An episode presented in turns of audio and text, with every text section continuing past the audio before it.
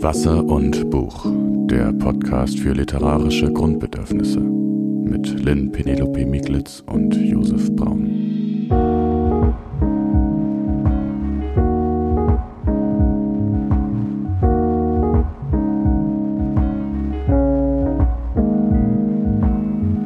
Hey Josef, es ist wieder soweit. Ja, mitten im Sommer, der nicht nach Sommer aussieht. Stimmt. Ähm, aber angenehm ist. Ich habe mich heute mit einem Freund drüber unterhalten. Wir mögen es eigentlich regnerisch ein bisschen. Wie ist es bei dir? Bist du auch so oder bist du lieber draußen in der Sonne in der Hitze? Also ich konnte das warme Wetter genießen, aber irgendwie freue ich mich immer total, wenn es regnet, ähm, weil ich die ganze Zeit denke, es ist einfach viel zu trocken. Und das ist ein bisschen gemein. Ich habe mich die ganze Zeit gefreut, weil ich dachte, okay, es ist ein total verregneter Sommer, richtig gut. Und dann habe ich irgendwo gelesen, ich weiß jetzt nicht mehr wo, bei irgendeinem Nachrichtendienst, dass wir so anderthalb Jahre Regenrückstand haben. Und ich dachte so, oh Mann, okay. Muss man erstmal aufholen. Ja, weil es, es wird wahrscheinlich nicht passieren. Es ist einfach eine Trockenperiode und da reicht es auch nichts, wenn es mal einen Sommer lang regnet. Aber ich denke mir trotzdem besser jetzt Regen als jetzt kein Regen sozusagen. Voll. Und kannst du den Regen dann auch genießen? Also abgesetzt davon, dass er nützlich ist? Ja, komplett. Ähm, ich habe jetzt eine sehr lange Regenjacke mir zugelegt, damit ich mein Kind äh, trotzdem noch irgendwie aus dem Haus kriege. Ähm, und ansonsten, naja, was mich ein bisschen, also ich weiß nicht, wie es dir geht, aber der beste Regen ist natürlich der absolute Sturzregen abends.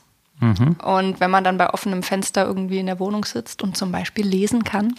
Aber ich habe immer den Eindruck, dafür regnet es nicht stark genug die meiste Zeit. Also bei uns in Leipzig zumindest. Ja. Ich finde auch diese, ich finde eigentlich auch den Regen gut, der so den ganzen Tag runterkommt, wo ich immer, wenn ich rausgucke, so denke, nee, nee, ist schon richtig, dass du hier sitzt am Schreibtisch und liest oder schreibst, was sollst du halt Ja. sonst machen, so, ne? Voll. Und nicht so diese Sonne, wo man immer denkt, so, eigentlich müsstest du echt rausgehen, Ja. so und nicht hier so rumsitzen, ne? Da kommt noch so die Erziehung durch. Ja, das Ähm, stimmt.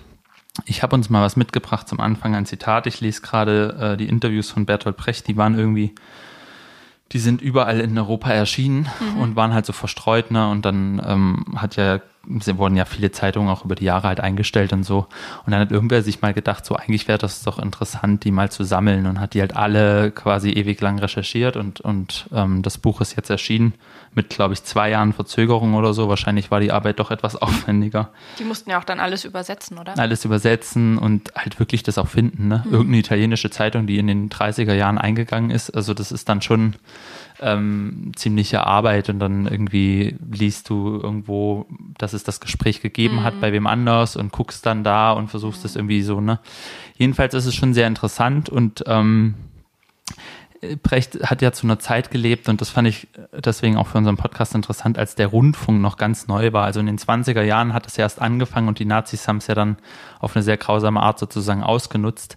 Aber ähm, man musste sich sozusagen erstmal finden, wie redet man im Rundfunk, wie, wie, welche Art von Ansprache macht man. Und das war halt am Anfang noch extrem geskriptet. Es gab von der Weimarer Republik, ähm, also von der Politik her, ein Neutralitätsgebot. Das heißt, man durfte sich da nicht streiten oder so. Man durfte auch keine wieder Konfliktmeinungen sozusagen Okay. erstmal austauschen, weil man eben auch immer so dieses hatte, der Rundfunk erreicht so viele Menschen und ne, so und, Ja. und dann was passiert dann, wenn wir da jetzt bestimmte Sachen machen, da dürfen wir jetzt die politischen Debatten nicht austragen und sowas. Und ähm, es gibt, Brecht hatte eben mit einem Kritiker und einem Radiojournalisten haben die sich getroffen, um ein Gespräch zu führen. Und das war so eins der ersten Streitgespräche, wo es dann auch gleich eine Mahnung gab. Ähm, aber auch vorher halt komplett geskriptet. Und da gibt es so eine kleine Anweisung vorher, was, was, wie man es machen soll, die auch sehr, ja, ich, ich lese mal vor, ich finde ein bisschen umständlich formuliert. Anweisung für die Form. Möglichst pausenlose Aufeinanderfolge, möglichst, pau doch, nochmal. Möglichst pausenlose Aufeinanderfolge der Ansichten. Plötzliches Einhaken.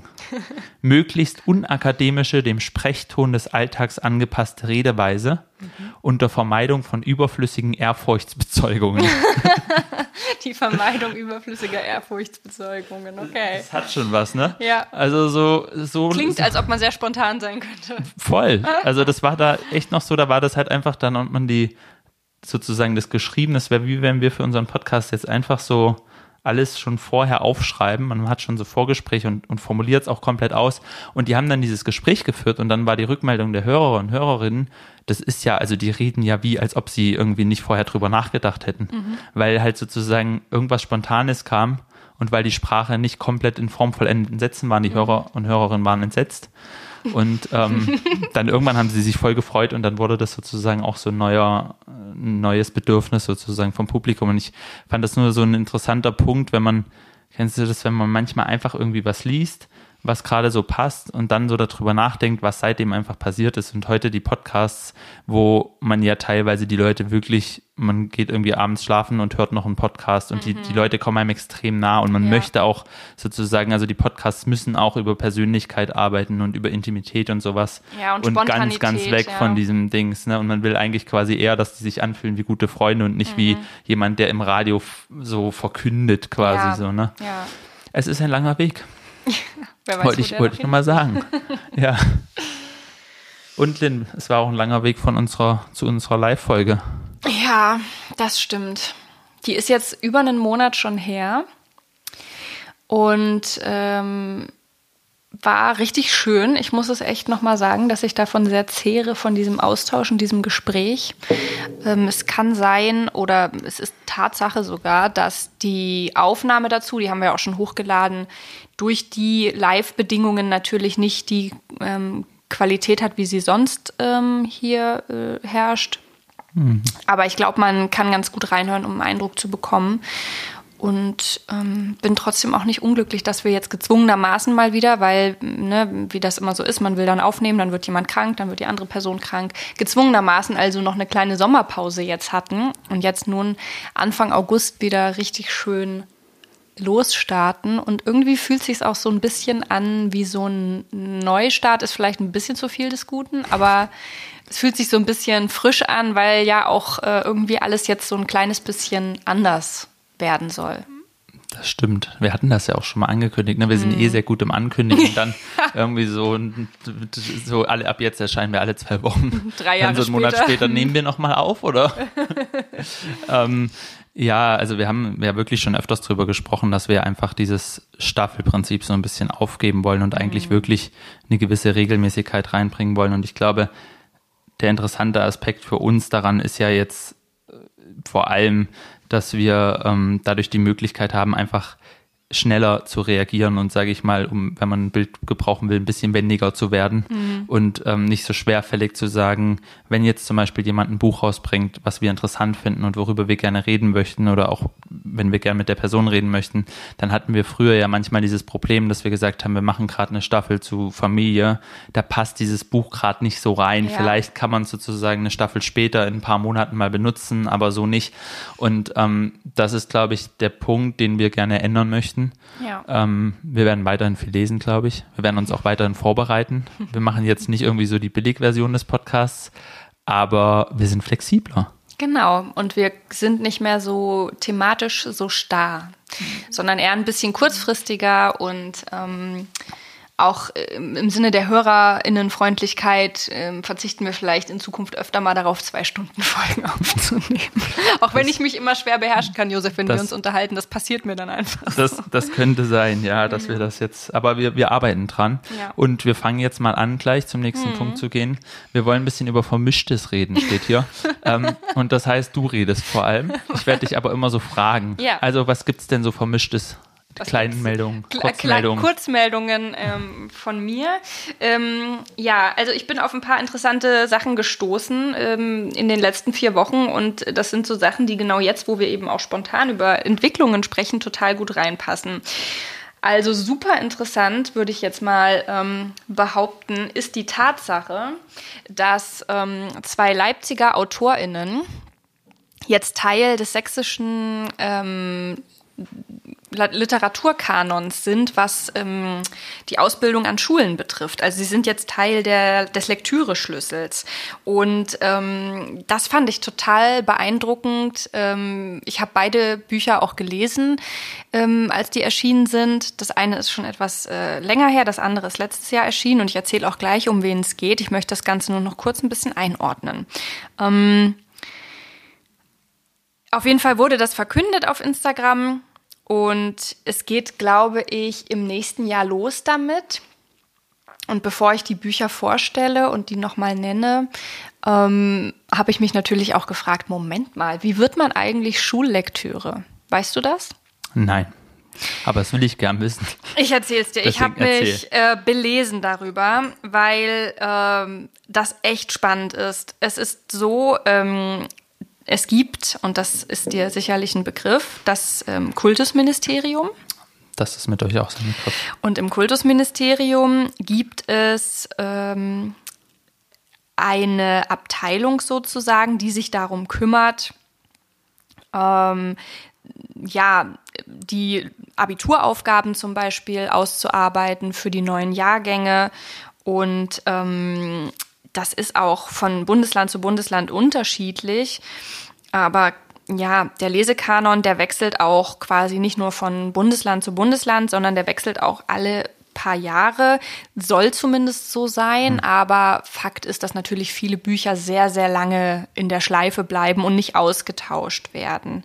Ähm, die verschiedenen Länder, die entwickeln quasi auch eigene Maßstäbe, was ist denen wichtig, was die Kinder oder die Schüler äh, und Schülerinnen lernen sollen. Und ähm, es gibt dann diese Auswahlkommission, die besteht aus BildungsforscherInnen, Lehrkräften, die werden alle vom Kultusministerium ernannt und die machen dann eine Auswahl.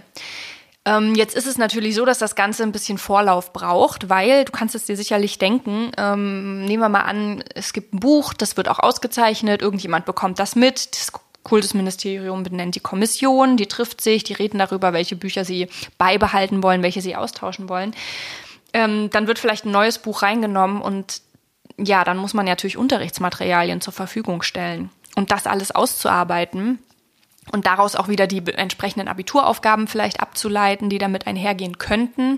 Das dauert alles sehr lange, das nimmt Zeit in Anspruch. Dementsprechend, es ist jetzt offiziell Taras Augen von Katharina Bendixen, ein Jugendroman, und ähm, Bis die Sterne zittern von Johannes Herwig, auch ein Jugendroman, sind jetzt ab 2024 Teil des sächsischen Schullektüre-Kanons. Und weißt du, in welchen sozusagen, in welchen Alterskategorien die eingesetzt werden? In der können? Oberstufe. In der Oberstufe, aber nicht, also sozusagen könnte man dann eins davon auch für Prüfungen verwenden oder ist das, weil ich habe jetzt gerade darüber nachgedacht, Taras mhm. Augen ist doch Fantasy, oder? Oder täusche ich mich da jetzt? Ja. Genau. Ähm, und ich sag mal, ich bin in Baden-Württemberg zur Schule gegangen. Mhm. Ich kann mir einfach null vorstellen, dass die einen Fantasy-Roman in die Abiturprüfung genommen hätten. Also ja, vielleicht ist es ist auch, auch nicht so, dass es zwangsweise Teil der Abiturprüfung mhm. ist, mhm. sondern es gibt ja einfach einen Lektüre-Schlüssel und da kannst du dann auswählen, was die Kinder lesen mhm. sollen.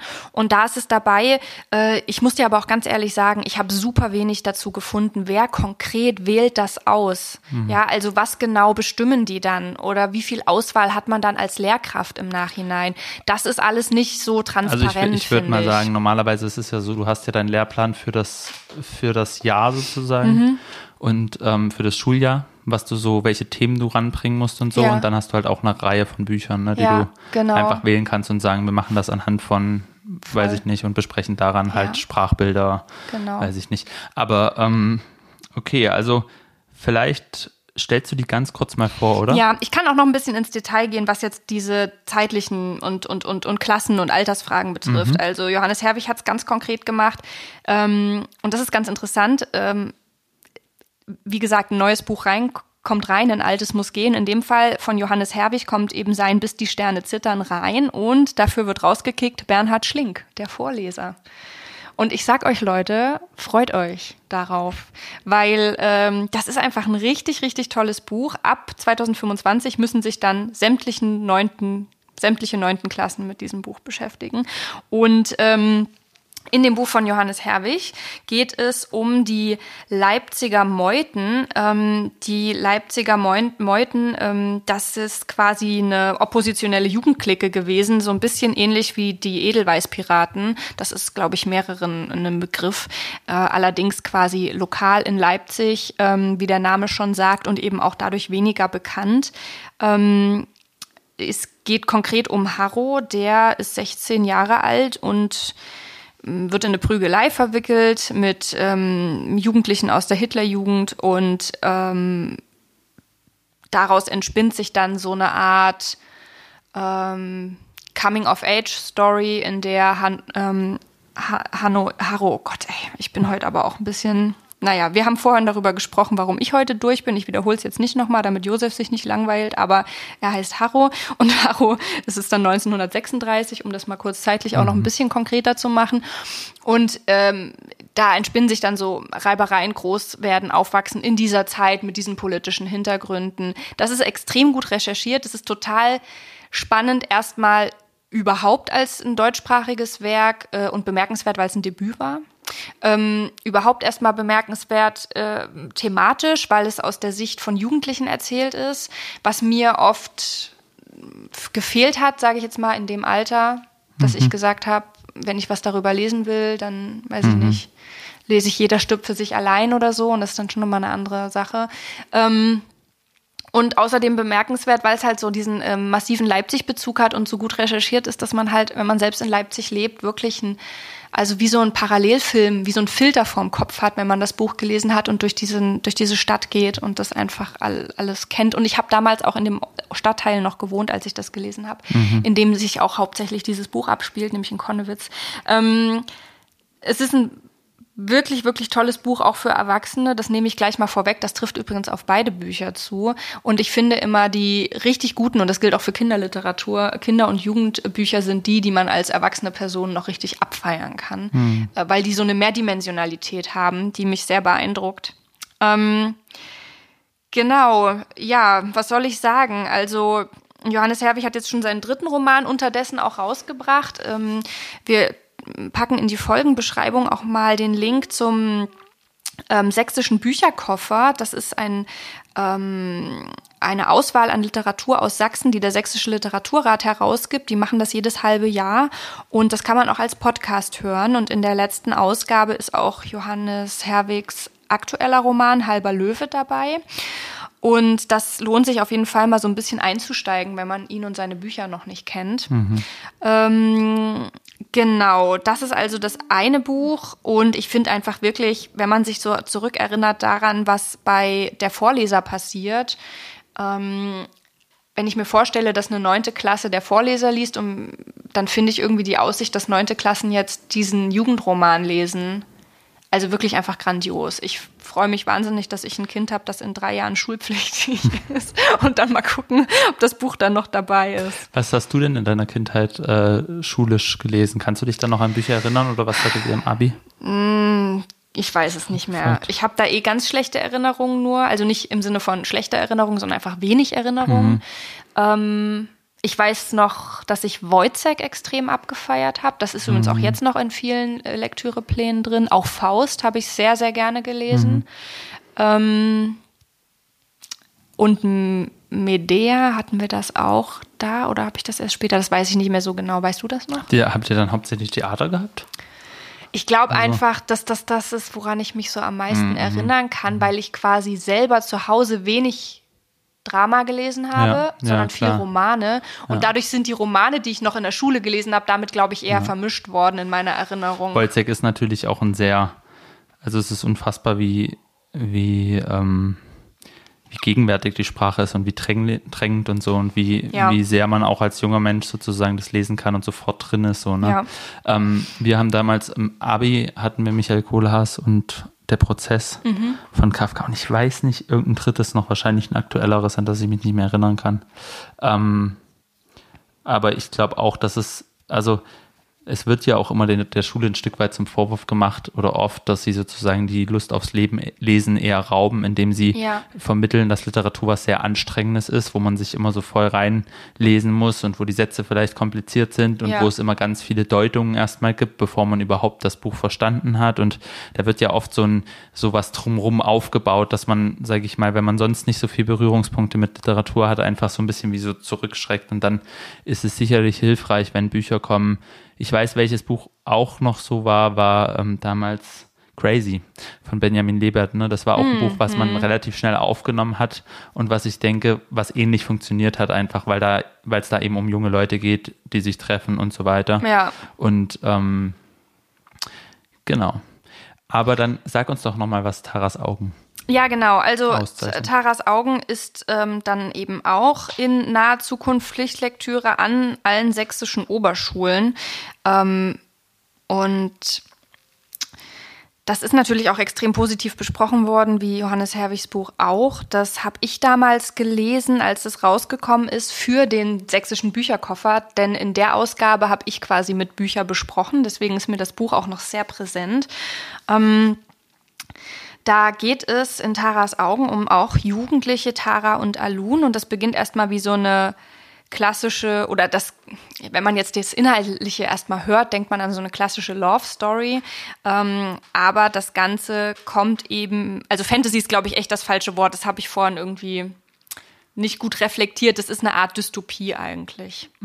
Also es spielt in einer nicht näher benannten ähm, zukünftigeren Gegenwart, aber eigentlich ist es, das große Setting ist ein, ähm, eine Art Chemieunfall.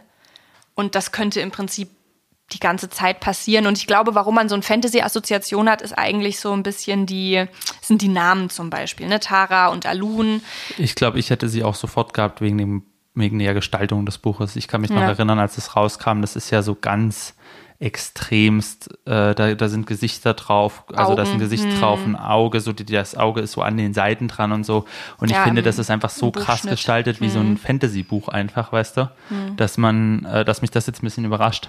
Erzähl mal weiter. Ja, ich erzähle mal weiter. Also es ist so, dass ähm, die in einer Stadt gewohnt haben, wo dieser Chemieunfall passiert und dann hast du da sozusagen mh, Zonen, die du nicht mehr betreten darfst und die Leute, die dort gewohnt haben, sind eben mussten fortgehen. Also es ist eigentlich im Prinzip ein total gegenwärtiges Stück, ähm, weil das total oft auf der Welt schon passiert. Also sei es jetzt durch irgendwelche Brände oder Vulkanausbrüche, Naturkatastrophen. Fukushima. Fukushima, menschengemachte Unglücke, ähm, Unfälle durch ähm, Ch- Chemikalien. Das, das kann man sich total gut vorstellen. Und ähm, während Tara eben dort bleibt, ähm, oder beziehungsweise anders, Tara kehrt zurück in das verseuchte Gebiet, in die Stellen, die erlaubt sind, wieder zu besiedeln. Und Alun bleibt eben in der Großstadt und ähm, der wird dann so ein Street Artist und ähm, beschäftigt sich vor allem in seiner Kunst mit der Überwachung, ähm, die in dieser Stadt vorherrscht. Also auch das, was total präsent ist und gegenwärtig ist, wenn wir irgendwie an die Kameraaufnahmen zum Beispiel in, in Großbritannien denken, wo du ganze Heimwege nachverfolgen kannst mit den öffentlichen Kameras. Und an Banksy. genau. Der, der sich damit auch beschäftigt. Total oder irgendwie generell halt Überwachung durch Smartphone und so weiter. Und ähm, die große Frage, die eben über allem schwebt oder auch so ein bisschen das große Thema, was die beiden zusammenhält, ist, äh, werden die sich wieder annähern, finden die wieder zueinander oder hat dieses Unglück sie jetzt auseinandergebracht? Ähm, und ich habe damals im Podcast gesagt, und äh, wir können das auch nochmal verlinken und zum Nachhören, da sind auch noch viele andere tolle Bücher drin, die empfohlen werden, ähm, dass, also ich weiß nicht, wie es dir geht, aber ich finde so selten Bücher, in die ich versinke und die ich so am Stück einfach weglese, weil ich oft das Problem habe, entweder es, ich lese halt Sachen, die nicht darauf angelegt sind, so fesselnd zu sein. Und das ist auch okay, weil ich lese das gerne, aber dann rutscht man eben auch nicht so durch. Oder ich, ich, ich habe ein Buch in den Händen, wo man es drauf angelegt hat und aber auf Kosten der Literarizität, auf Kosten der Sprache. Und bei Taras Augen, das war einfach ein richtig gutes Buch. Und ich meine, das finde ich wirklich bemerkenswert, dass dieses, mh, dieses Setting so ähm, einen so hookt und, und so spannend ist und so gegenwärtig ist, gleichzeitig so ein bisschen dieses mh, andere Welt-Feeling irgendwie doch hat. Und dann aber das Buch so völlig zu Recht literarisch als so wertvoll eingestuft wird, dass es jetzt quasi Schullektüre ist.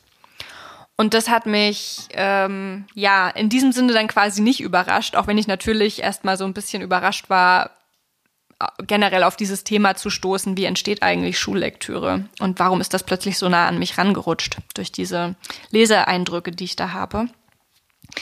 Insofern, ähm, das ist natürlich eine Empfehlung eben nicht nur für Jugendliche, das muss ich ganz klar sagen, sondern ich habe eben Bei ganz, beiden Büchern. Ja, bei beiden Büchern definitiv. Und ähm, insofern bin ich ja ich meine, ich habe damit überhaupt nichts zu tun, aber kennst du das, wenn man so stolz ist auf bestimmte Sachen? Auch, also ich habe da nichts, das ist nicht mein Verdienst, aber naja, ich bin irgendwie stolz drauf, dass das so gekommen ist und dass das ausgewählt wurde und ähm, will den beiden AutorInnen auch deswegen so sehr herzlich gratulieren, ja, ja. voll.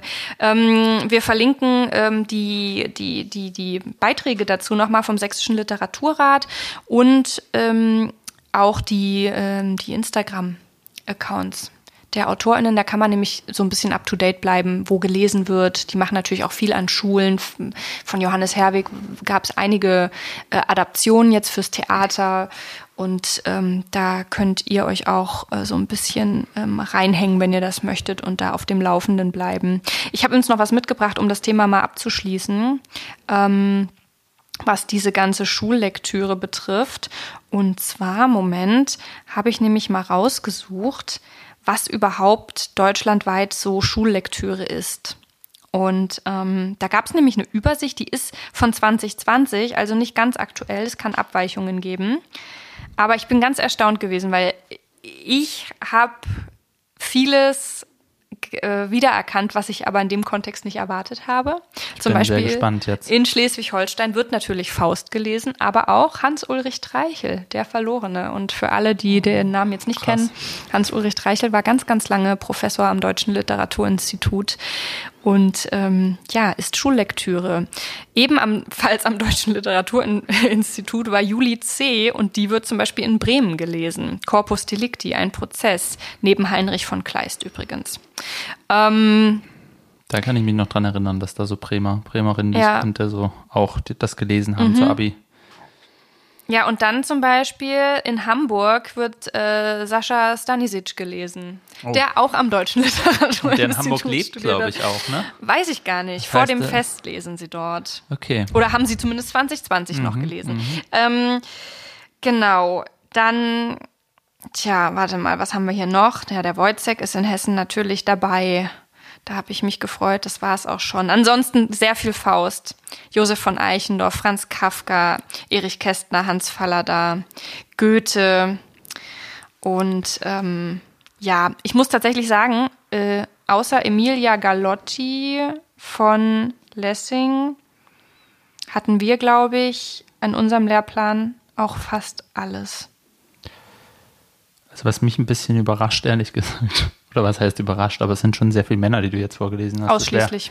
Das wär, also doch etwas interessant. Also ne, jetzt mhm. Katharina Bendixen ist ähm, natürlich kein Mann, ähm, aber das ist dann doch, also ich, ich glaube, es ist da ist auch noch einiges zu tun, sagen wir es mal so, weil ich glaube, das ist, Komplett. wenn ich jetzt auch an unsere Dings denke, die, die da vor uns waren, die hatten zum Beispiel dann halt Homo Faber oder so, hm. aber ich kann mich jetzt wirklich nicht so erinnern, dass es da so viele Schriftstellerinnen gab. Also nee, überhaupt nicht. nicht. so im, im Pass in auf. der Auswahl. Also wenn man sich alle anguckt, ähm, die hier aufgelistet sind, dann hat man tatsächlich ausschließlich ähm, zeitgenössische Autorinnen. Also mhm. ansonsten die Klassiker ja, sind komplett ja, männlich. Ja, genau. Und neben Juli C. wird eben noch gelesen Judith Herrmann und zwar Nordrhein-Westfalen, Sommerhaus später. Das hätte mich gefreut. Ich glaube, ich finde es halt, also was ich daran auch so krass finde, ist, wenn du dann in der Abi-Prüfung sitzt und bei uns war es so, wir hatten halt, du hast dann drei Bücher gelesen Du hm. kannst dreimal sozusagen dir aussuchen, also ne, du darfst dir aussuchen, zu welchem Buch du eine Aufgabe machst, so war das damals zumindest, also ähm, was du bearbeiten möchtest. Und sie sind aber halt alle von Männern, das ist ja vollkommen unnötig. Ja. Also ne, da kann man ja auch einfach mal ein bisschen, ähm, bisschen durchmischen, weil es ja auch einfach, also das erweitert ja auch einfach die Perspektive so, ne? Ähm, ja. Okay. Ja, ich denke, das wird sich jetzt alles nach und nach ändern. Es ist halt so, ja. ähm, ich glaube, ich will das jetzt niemandem unterstellen, ich glaube aber, diese Kommissionen sind natürlich vermutlich auch so ein bisschen unter Zeitdruck und, und so schnell, wie sich manche Sachen verändern, reagieren die, glaube ich, nicht in ihren Auswahlsachen, vor allem in Bezug darauf, dass dann, so das Totschlagargument, ne, man muss ja erstmal dazu was dann ausarbeiten, was die Leute nutzen können, dass man an die Hand geben kann. Und ähm, es müssen auch so ein bisschen konkretere Vorwürfe gegen andere Bücher vorliegen. Also wenn alle Bücher irgendwie nicht kritisiert werden und man sagt, ja gut, dann lesen die halt jetzt zum 500. Mal Goethes Faust, dann gibt es keinen Grund, den auszutauschen. Also der Vorleser war ja in der Kritik. Ich erinnere mich an die Debatte, ehrlich gesagt, nur schlecht, aber da war irgendwas. Weißt du das noch? Hm, nicht so wirklich, vielleicht wegen der Beziehung von einer älteren Frau zu einem sehr, sehr jungen Mann. Ähm also das könnten wir auch noch mal nachschauen. Da habe ich mich jetzt nicht noch mal reingearbeitet, aber ja, es gab also ich weiß, dass es einen Konflikt gab oder das was dis diskutiert wurde und genauso gab es das jetzt bei einem Buch. Da gibt es eine aktuelle Debatte. Ähm, das äh, soll ausgetauscht, beziehungsweise, nee, genau, das ähm, Buch, ich ähm, ähm, habe jetzt nicht mehr im Kopf, wie es heißt, aber es soll jetzt auch als Beispiel nur exemplarisch dienen, weil ich auch die Bücher, um die es jetzt geht, nicht gelesen habe. Aber es ist ein historisches Buch, wo das N-Wort viel gebraucht wird. Sehr, mhm. sehr viel, extrem viel. Und das ist Schullektüre. Mhm. Und die Begründung war eben, das bildet eine historische Realität ab. Nun haben wir auch in unserem Podcast schon oft über das Thema gesprochen und sind ja uns da einig und mit vielen anderen auch einig, dass man nicht Rassismus reproduzieren muss, um über Rassismus zu sprechen und man muss auch Rassismus nicht reproduzieren, um über ihn nachzudenken oder ihn ähm, sozusagen zu vergegenwärtigen in dem Sinne, wie es in einem historischen Kontext gang und gäbe gewesen ist ähm, oder um einen Eindruck von einer gewissen Epoche zu bekommen. Und da haben sich eben viele, viele ähm, beschwert und der Kompromiss war jetzt eben, dass es ein Buch dazu äh, ausgewählt wurde als Alternative. Und das meine ich. Also das ist ein bisschen träge, das Ganze. Und ich glaube auch, solange man jetzt diesen Autoren, die da im Kanon sind, irgendwie keine konkreten Vorwürfe mit in dem Text macht oder das eine breite Masse nicht macht, da wird sich vermutlich nicht so wahnsinnig viel verändern. Ich hätte ja, äh, habe gerade überlegt, wir könnten noch mal versuchen, ob wir das schaffen, ähm, jemanden einzuladen von der Behörde und mal einfach mit jemandem zu sprechen, der oder die für Bücher zuständig ist. Also mhm. nicht nur für den Auswahlprozess, mhm. sondern was wenn man dann so ein Buch hat, mhm. was möchte man sozusagen, dass Schüler oder Schülerinnen von einem Buch lernen? Ja. Was arbeitet man dann sozusagen raus? Was gehört in so einen Lektüre-Schlüssel? Warum ist ein Buch interessant für, ne? welche Idee hat man sozusagen, wenn man Literatur in einen Bildungskontext gibt. Was ja. möchte man mit Literatur erreichen? Wie kann Literatur vielleicht zur Bildung? Ich finde, das sind sehr interessante Fragen, die man einfach auch mal generell besprechen könnte. Wir können einfach mal gucken, ob wir jemanden einladen können, ja, ob die Leute auch darüber sprechen können, das genau, weiß man das ja ist bei Ämtern nicht. immer die Frage. Ja, ob die Aber sich dazu wir, äußern wir werden mal eine offizielle Anfrage stellen über das SMK. Genau. Ähm, gut, Lynn, aber. Noch komm, mehr Vermischtes? Noch mehr? Oh, du hast ja noch was. Ja, komm raus. Ich habe noch zwei Sachen. Pass auf. Oder sogar drei. Also ich fange mal so an. Ich habe ja, ich weiß nicht, ob dass ich, ich habe das wahrscheinlich noch nicht erwähnt, aber ich bin so schlecht darin, Sachen zu gewinnen ich gewinne eigentlich nie was. Ich mache jetzt auch nicht übermäßig viel bei Gewinnspielen mit, aber wenn ich mal mitgemacht habe, das ging los in meiner Kindheit, als irgendwie ich mit meiner Oma Fernsehen geguckt habe und dann war irgendwie so, rufen Sie jetzt an und dann gewinnen Sie vielleicht irgendwie eine das Reise. Und dann hat sie gemeint, komm, wir rufen jetzt einfach mal an, so, ne? Und es hat nie geklappt, aber es war lustig. Aber ähm, ja, auch jetzt passiert das eigentlich nicht. Und Schabum, ich habe was gewonnen. Und ich habe mich richtig dolle gefreut. Und zwar hat ähm, der Wortmeldung Literaturpreis auf Instagram ein kleines Verlosungsgewinnspiel gehabt um den neuen Band. Die erscheinen ja immer im Verbrecherverlag, die Texte, die mhm. beim Wortmeldungen Literaturpreis haben. ausgezeichnet werden in dieser wunderschönen kleinen Reihe, diese weißen Büchlein mit dem mit der roten Schrift und ich habe auch schon ähm, von Marion Poschmann äh, Laubwerk äh, mir gekauft damals aus der Reihe und dann konnte man eben die neue Ausgabe gewinnen, wo Judith Schalanskis Text Schwankende Kanarien ähm, abgedruckt ist, inklusive kleines Interviews und eines Vor- und Nachwortes. Und ich habe dann gedacht, na ja, kann ja nicht schaden und habe ähm, mich sozusagen hab mitgemacht bei dem Gewinnspiel und dann habe ich gewonnen und habe mich einfach so wahnsinnig darüber gefreut, weil ja, wie gesagt, ich dachte, Mensch, jetzt habe ich doch mal was gewonnen. Das war auch an einem Tag, wo irgendwie sonst nichts geklappt hat und irgendwie war ich dann am Ende so, was für ein Scheißtag und dann dachte ich, nein, Vergiss nicht, dass du heute ein Buch gewonnen hast. Es ist ein sehr guter Tag gewesen. Und dieses Buch, ähm, ja, habe ich hier gerade in meiner Hand. Und wir hatten da schon drüber gesprochen, über diesen sagen, ne? Text ne? auch, ja. Ja, genau, du hattest den vorgestellt. Ich habe den vorgestellt und ich habe den auch schon gelesen gehabt, sonst hätte ich ihn ja auch nicht vorgestellt, weil die Wortmeldungen geben den Text immer als PDF auch auf ihrer Website an und wir verlinken das auch. Ähm, und ja, ich, ich bin einfach total glücklich, dass ich jetzt hier dieses kleine Büchlein habe und ich bin ja so groß, äh, großer Fan von diesem Text, das habe ich ja da auch erzählt und dass man sich auch schön in Buchform anschaffen jetzt, kann. Ne? Genau, das war einfach so ein richtiges Karma-Ding irgendwie für mich, ähm, was mich sehr gefreut hat. Ähm, weißt du, uns Josef, ich bin hierher gekommen mit dem Gedanken, jetzt fange ich mal an und schreibe, während wir aufnehmen, immer alle Links auf, die wir in die Folgenbeschreibung packen wollen. Und rate, wer es vergessen hat ich. Ähm, aber ich hole das jetzt nach und erzähle dir währenddessen. Der zweite. Das, das zweite, zweite vermischte. ich möchte gerne eine neue Rubrik einführen beim Podcast. Ähm, und zwar hast du ja immer deinen Filmtipp am Ende mhm. und den wollen wir auch beibehalten. Und ich hätte gerne mein Gedicht der Folge am Anfang. Das ist sehr gut. Ich möchte Willst du es auch vorlesen? Ja, ich würde immer ein Gedicht vorlesen am Anfang, weil ähm, aus zweierlei Gründen. Erstens lese ich gerade extrem viel Lyrik und, und es macht wahnsinnig Spaß. Und zweitens haben wir ja ähm, schon mal gehört äh, von einer Person, die unsere Folgen gerne hört, dass äh, grundsätzlich natürlich wir weniger über Lyrik sprechen als jetzt über Prosa zum Beispiel. Und ähm, ich wollte einfach Lyrik auch als das, was es für mich ist, zum Thema machen, nämlich so ein richtiges Genussmittel. Hm. Und mal so ein Gedicht mitzubringen und sich einfach nur zu freuen, dass man am Anfang ein Gedicht hört und dann kurz was zum Buch zu sagen. Das fand ich irgendwie nett und wenn du damit einverstanden bist, dann können wir da ab jetzt ähm, damit anfangen. Ja, wir haben ja damals auch in dem Gespräch gesagt mit der Person, dass wir äh, einfach auch uns jetzt mit Lyrikinterpretation nicht so äh, das Gefühl haben, dass wir uns so extrem gut auskennen. Aber das ist ja ein schöner Ansatz, dann einfach zu sagen, okay, wir geben das Gedicht einfach mal rein und Na, sagen, ja, ne, so und, genau. und, dann kann man ja immer noch seine Gedanken und Assoziationen und so sagen. Ich meine, wir haben ja auch viel über Lyrik gesprochen, immer themenbezogen und ich glaube, das ist sowas, was dann manchmal ein bisschen untergeht. Also wenn wir über, über irgendwie zum Beispiel Körper und Literatur sprechen, wie es in der letzten Staffel war und dann spricht man natürlich auch über Gedichtbände, wo Körper ein Thema ist.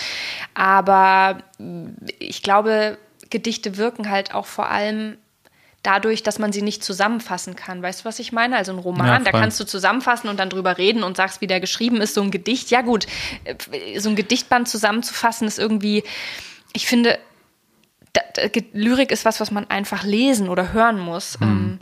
und das war die zweite Sache und die dritte Sache. Und dann habe ich vermischtes auch abgehandelt. Ist quasi ein kleines Live-Unboxing. Ich habe nämlich heute Post bekommen und die habe ich noch aus dem Briefkasten gefischt, als ich gerade los bin zu dir. Ich mache die hier mal auf. Äh, ich habe was bestellt. Und zwar ähm, Instagram-Werbung. Ich bin da einfach leider so ein bisschen leicht beeinflussbar. Ich klapper mal kurz ein bisschen mit, diesem, mit dieser Verpackung. Also, es ist ein ganz schmaler Umschlag. Ähm, und es ist tatsächlich eine literarische Karte zu Mary Shelleys Frankenstein. Eine literarische Karte zu meinem Lieblingsbuch. Und jetzt schau sie dir an. Ist es nicht wunderschön? Es ist, ähm, wurde mir als Werbung angezeigt von einer, ähm, ja, von einer kleinen Firma, die eben, Firma ist ein bisschen viel gesagt aber es ist so ein Gestalter, der ähm, quasi zu ausgewählten Büchern, wo viele Schauplätze einfach vorherrschen, mhm, mhm, literarische Karten anfertigt, damit man nachvollziehen kann am Ende visuell, wohin geht eigentlich die Reise. Also es geht um den Inhalt des Buches. Ja, genau. Und das heißt, es ist jetzt quasi hier einfach zu sehen auf dieser Karte, sie ist auf Englisch. Ähm, es sind, glaube ich, über 80 Stationen. Es sind sogar, sind es mehr als 100? Es sind 106 Stationen, räumliche Stationen, die bei Mary Shelleys Frankenstein eine Rolle spielen. Und die sind dann immer beschriftet und hinten auf der Rückseite ähm, geht es dann noch weiter. Und da sieht man dann quasi, wo jetzt in dem Fall ähm, Frankenstein und Frankensteins Monster, ähm, ja, von Schottland über Irland, über England, Holland, Deutschland, die Schweiz und Austral Australien. Ich denke immer, wenn ich Austria lese, an Australien, aber Österreich ähm, rumgereist sind. Und das ist einfach ähm, richtig sweet, finde ich das. Und das gibt es noch für zum Beispiel ähm, Mrs. Dalloway, oder? Der nee. spielt in London. Ja. Oder? Warte mal, warte mal. Kann anderes, natürlich schon sein, dass das dann an Dass es so eine London-Karte ist. Also ja. Also irgendwie von, zumindest von. Ähm, Virginia Woolf. Genau, von Virginia Woolf gibt es auch Karten. Und ja, ich fand es einfach wahnsinnig schön und dachte so, an dieser Stelle ist vielleicht auch mal Raum, um so ein bisschen über Buchmerch zu sprechen.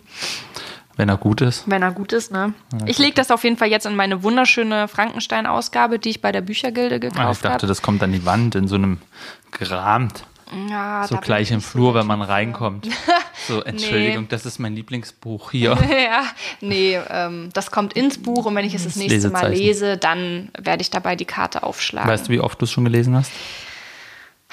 Drei oder viermal, aber das weiß ich jetzt nicht genau. Ob's, ob's, ich, ich weiß es nicht genau, hm, aber okay, oft. Aber es kommt wieder. Also du liest es nochmal. Ja, ich lese es regelmäßig, weil es einfach so toll ist.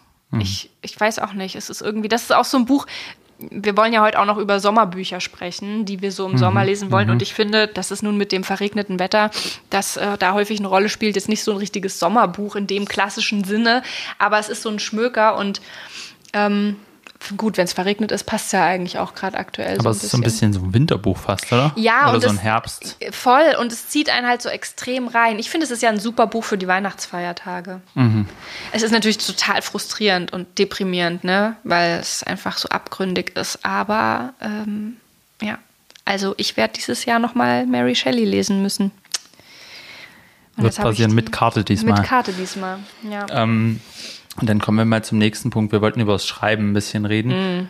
Nicht zu ausführlich vielleicht, aber nur mal einfach uns gegenseitig zu erzählen, was wir gerade machen. Mhm. Weil wir ja jetzt sehr viel durch die Live-Folge auch irgendwie ähm, mit Lektüren zu tun hatten und mit Planung und wie das Ganze funktioniert. Ja. Ähm, und wir aber beide immerhin immer parallel weiterschreiben und das ja immer noch ein Großteil unserer Leben irgendwie ausmacht. Ähm, dann würde ich mal anfangen, dich zu fragen, woran schreibst du gerade? Mm ich schreibe gerade, oder anders, ich habe diese Woche beendet mein viertes Kapitel zu meinem aktuellen Großprojekt, ähm, die, das du ja auch dankenswerterweise mit begleitest, meinen Essays ähm, über Vulkane. Ich habe mich mit ähm, einem ähm, vulkanischen Maar in Kamerun beschäftigt in den letzten vier Wochen ähm, oder sechs Wochen oder acht Wochen, ich weiß es nicht mehr, es war ziemlich lang. Und äh, bin jetzt gerade in dieser schönen Phase, wo man eins abgeschlossen hat. Wobei äh, Josef mir später, glaube ich, noch Rückmeldungen gibt zum Kapitel. Und dann kann es sein, das? dass ich, hab, das Ganze nochmal aufmachen hab, Das wollte ich mal kurz erzählen. Es ist ja, also ich glaube, wir machen das so und das machen wahrscheinlich viele so, die schreiben, dass man sich so ein paar Leute sucht, den man ja. im Idealfall, die man hat und die die Texte lesen, mhm. damit man sozusagen, bevor man ganz rausgeht und das an Verlage vielleicht gibt oder an die nächste Stufe sozusagen, ja. ähm, dass man erstmal so ein so in so einem, würde ich sagen, noch relativ geschützten Rahmen eine Rückmeldung kriegt und Voll. einfach Bescheid weiß, ist da irgendwas, wo ich nochmal erstmal ganz drüber muss, bevor ich jetzt hier das rausgebe und so. Und das ist wie so ein Sicherheitsnetz. Und mir geht's dann so, ist mir heute habe ich darüber nachgedacht, weil ich hatte jetzt halt Zeit, das zu lesen mhm. und ähm, konnte das relativ schnell lesen. Und ich dachte dann aber manchmal ist es auch schön, wenn Leute sagen, du, ich brauche dafür vier Wochen, ja. weil dann hat man nämlich genau diesen Effekt, dass man sagt, ich habe es weggegeben, genau. es wird daran gearbeitet sozusagen, mhm. der Text ist in Arbeit ähm, aber ich kann jetzt gerade eh nichts mehr dran machen. Richtig, man Während, hat eine Pause wenn jemand davon, dann sagt, ja. so du, ich bin schon fertig, man ja, so, so denkt, oh, da muss man schon weitermachen. Ja, das habe ich, mir, ich mir heute überlegt. Ähm, okay, genau, so ist das mit den Rückmeldungen. Ja. Und ähm, ich kann ja mal sagen, was, was mir ähm, bei deinen, bei deinen Vulkankapiteln halt so, also du hast ja schon gesagt, ich krieg die dann immer. Mhm. Und ähm, ich finde es absolut faszinierend, wie viel man so, das ist ja eh, finde ich, die große Stärke des Essays irgendwie, du hast so ein Thema und davon geht es in alle möglichen Richtungen ja. ab. Und gerade bei Vulkan ist das halt so krass, weil die, weil sozusagen das System ist weltumspannt. Ja. Das heißt, irgendwie im letzten waren wir in Nordkorea, Südkorea, so mhm. dazwischen an der Grenze. Jetzt sind wir in Kamerun und es sind einfach immer komplett andere Geschichten, komplett andere Kulturen, Traditionen, Sprachen und so weiter, ja. die, die sich um diese Themen drehen. Und ähm, aber hast du die Recherche für alle Kapitel schon abgeschlossen oder? Nee. Machst du das dann sozusagen, jetzt recherchierst du wieder genau. und dann genau. machst du den nächsten? Ich brauche ungefähr vier Wochen für eine Recherche und mhm. dann vier Wochen zum Ausarbeiten. Weil das Ding ist, ich sammle ganz viel, dann lese ich ganz viele Bücher, ich recherchiere viel im Internet und dann ähm, merke ich. Liest die Bücher dann alle in vier Wochen? Ja. Oder? Okay. Und dann, also ich lese dann sehr, sehr viel, dann mache ich mir schon Notizen, dann sammle ich quasi ganz viel Wissen und irgendwann habe ich so das Gefühl, dass sich so rote Fäden ergeben. Und dann ist die Aufgabe so ein bisschen, dann muss ich so lange weiter recherchieren und tiefer graben und tiefer graben, bis ich so einen Punkt habe, wo ich so denke, da kann ich ansetzen. Und diesen Punkt brauche ich, weil ich, es ist ja kein Thema, was jetzt irgendwie also man kann ja auch über Themen irgendwie spannende Essays schreiben, die eigentlich schon ziemlich doll durchleuchtet wurden, wenn man wieder einen neuen Ansatzpunkt findet. Und äh, das ist das, was ich versuche zu finden. Ich weiß nicht, ob mir das immer gelingt, weil ich bin so doll in den Themen drin, dass ich am Ende beim Schreiben denke, das weiß doch jeder. Das hat doch jeder schon mal irgendwie davon mhm. gehört. Und dann gebe ich dir das und du bist immer so, okay, wo hast du das wieder ausgegraben sozusagen?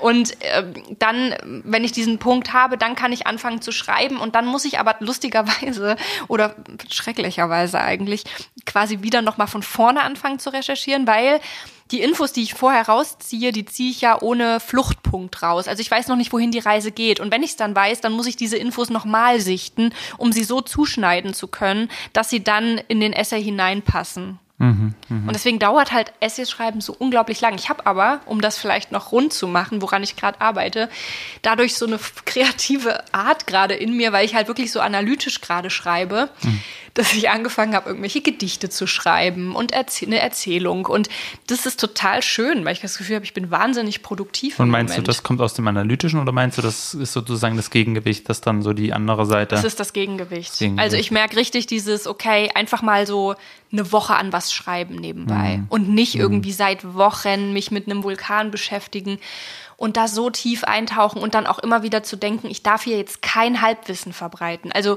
dieses mhm. Wissen, das ist keine Fiktion. Du willst was über die Wirklichkeit in irgendeiner Form aussagen. Das heißt, du musst nach bestem Wissen und Gewissen recherchieren und das prüfen, immer wieder.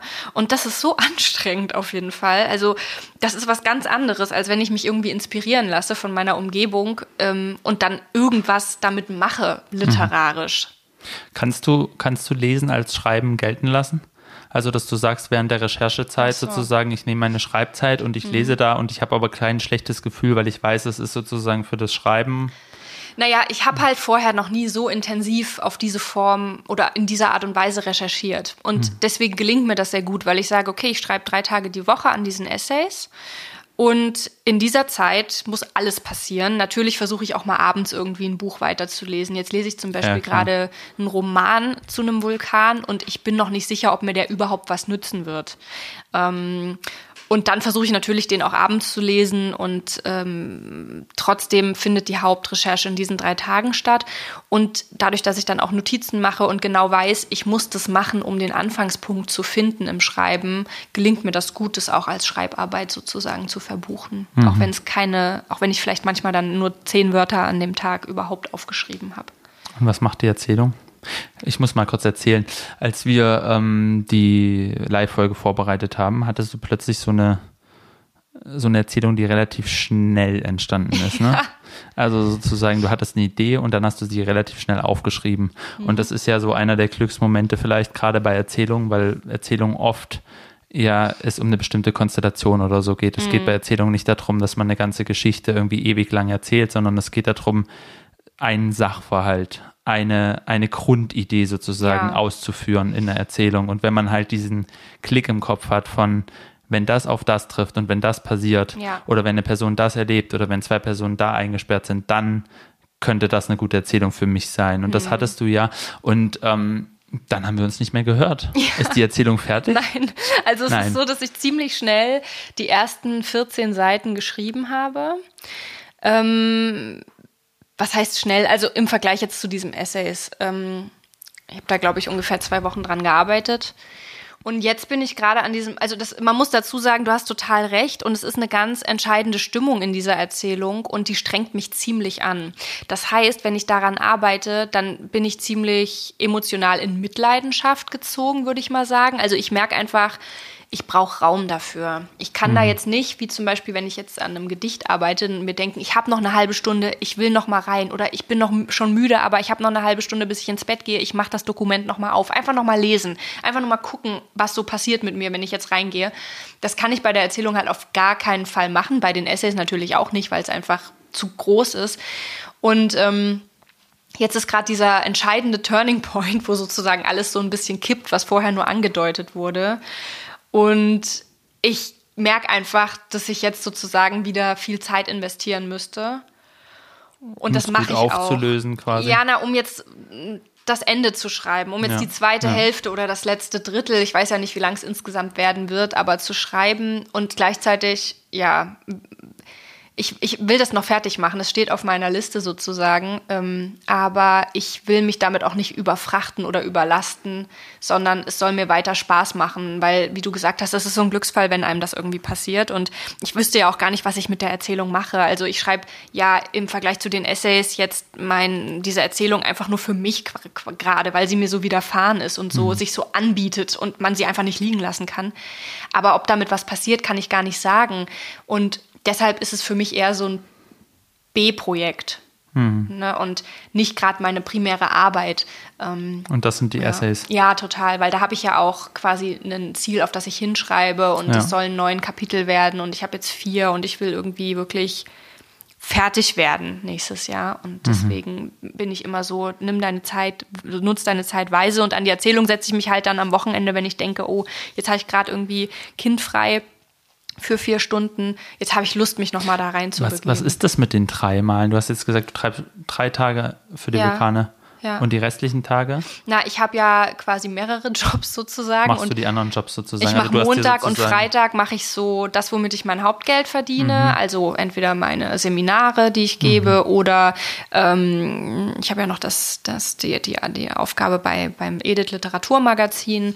Das machen wir immer montags, freitags. Ich brauche das auch für meine Kopfhygiene irgendwie. Also du hältst das Schreiben quasi ganz raus. Genau. Und das mache ich dann wirklich Montag, die, äh, Dienstag, Mittwoch, Donnerstag konzentriert. Das heißt, ich versuche auch Arzttermine und so immer am Montags und Freitags hinzulegen, dass man, wenn dann dort meine Zeit beschnitten ist, aber dass ich eben in den anderen Tagen acht Stunden am Stück konzentriert durcharbeiten kann, wenn ich das will.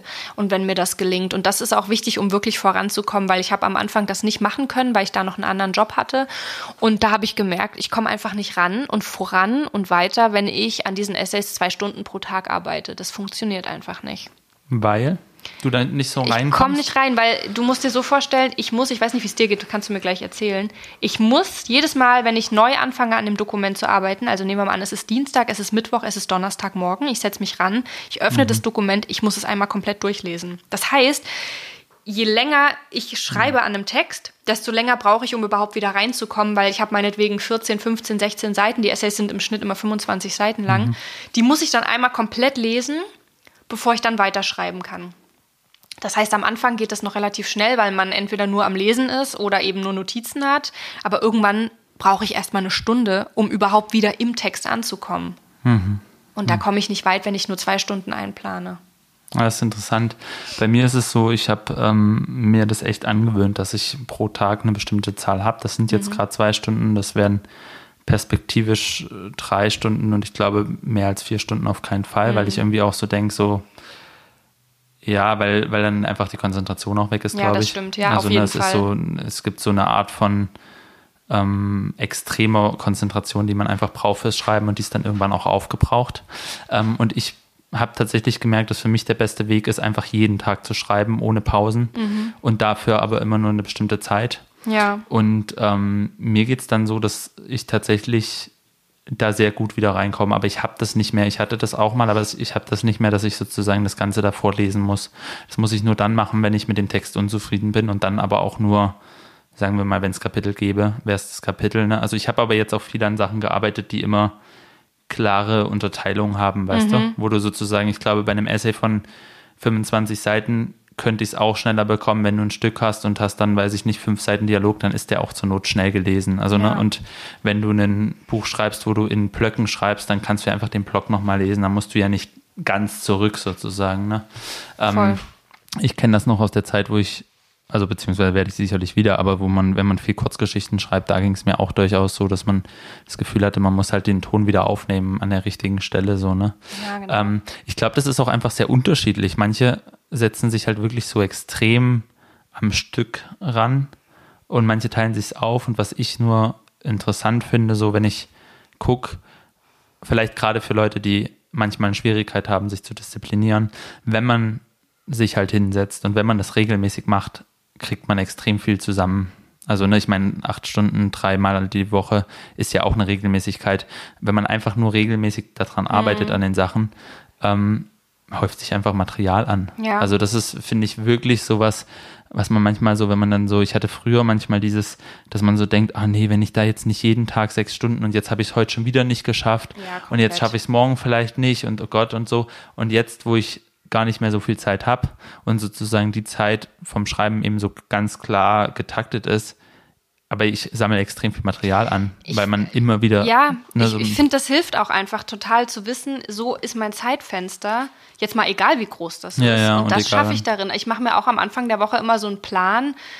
Ähm, was ich ungefähr schaffen möchte. Also ich meine am Anfang der Recherche nicht so sehr, das hatten wir ja schon, ne? das ist einfach ja, ja, was anderes. Aber gerade wenn ich dann am, am Aufschreiben bin, dass ich sage, okay, jetzt muss ich mich hierzu dann hinsetzen, ich will diese Woche schaffen, diese, diesen, diesen Strang weiterzuschreiben in diesem Essay und, und das hilft mir enorm, dass ich dann eben manchmal, wenn ich so denke, oh Gott, so, keine Ahnung, niemand kontrolliert, ob ich das heute oder morgen mache. Ich habe gar ich bin mhm. völlig fertig von irgendwas mhm. und, und will mich so, also ich meine, anders gesagt, wenn ich fertig bin und krank oder irgendwas ist, dann schreibe ich natürlich nicht. Ich bin niemand, der irgendwie sich selbst äh, tyrannisiert mit irgendwas. Ich meine jetzt wirklich eher, wenn ich so denke, oh, ich bin zu bequem gerade, um mich ranzusetzen. Vielleicht bin ich gerade an einer schwierigen Stelle und würde mich lieber ablenken. Dann ist es so, dass es mir total hilft zu, äh, hilft zu wissen, ja, das kann man einen Tag mal machen, aber denk dran, du wirst Freitag nicht schreiben, du wirst Samstag nicht schreiben, du wirst Sonntag nicht schreiben und du wirst auch am mhm. Montag nicht schreiben. Mhm. Und zack, merkt man, wie viel Zeit weg ist und wie gut es ist, dran zu bleiben. Mhm. Zumindest in meinem konkreten Fall gerade und dir geht es ja auch so. Und was du auch sagst mit der Konzentration. Ich habe ja Dienstag und Donnerstag immer ab 15 Uhr dann keine Zeit mehr zum Schreiben, weil ich dann meinen Sohn abhole. Und mittwochs habe ich quasi äh, keinen Kinderdienst nachmittags. Da treffen wir uns quasi zum Abendessen. Mhm. Das heißt, da kann ich richtig lang am Stück arbeiten. Und du kannst dir nicht vorstellen, wie gaga ich bin Mittwochabend. Mhm. Es ist zu lang. Also ja, ich nutze voll. es natürlich, weil es gut ist, dass ja, ich die ja. Zeit habe, aber teilweise kann ich keinen klaren Gedanken mehr fassen. Das ist so mein absoluter sozusagen Maximumpunkt, wenn ich jetzt mal davon ausgehe, ich fange irgendwie allerspätestens um 10 an, mich voll reinzustürzen, dann mache ich irgendwann mal eine Stunde Mittagspause und bin aber so bis 18 Uhr da drin. Das also, und das ist ja jetzt ne, nicht lang in dem Sinne. Es gibt ja Leute, die schuften irgendwie neun Stunden am Stück. Ja, aber es gibt ja, also was ich ganz interessant finde in dem, in dem Zusammenhang, dass ja so, gerade bei so Bürojobs oder so, die, das Argument für eine kürzere Woche oder für mhm. weniger Arbeitszeit oder so ja ist, dass man sozusagen die Arbeit wenn man sie effektiv erledigen würde, eine kürzere Zeit bräuchte. Ja. Und wenn man vielleicht sagen würde, okay, es gibt eine kürzere Zeit, dieselbe Arbeit soll dann erledigt werden, aber dann hast du dafür auch frei, dass das vielleicht manche dann auch irgendwie, denen das helfen könnte, ne? dass so dieses, dass man mal da noch redet und dann da noch und dann irgendwie geht man da noch mal rüber zum Kopierer und irgendwie so geht halt die Zeit ja. so verloren. Ne?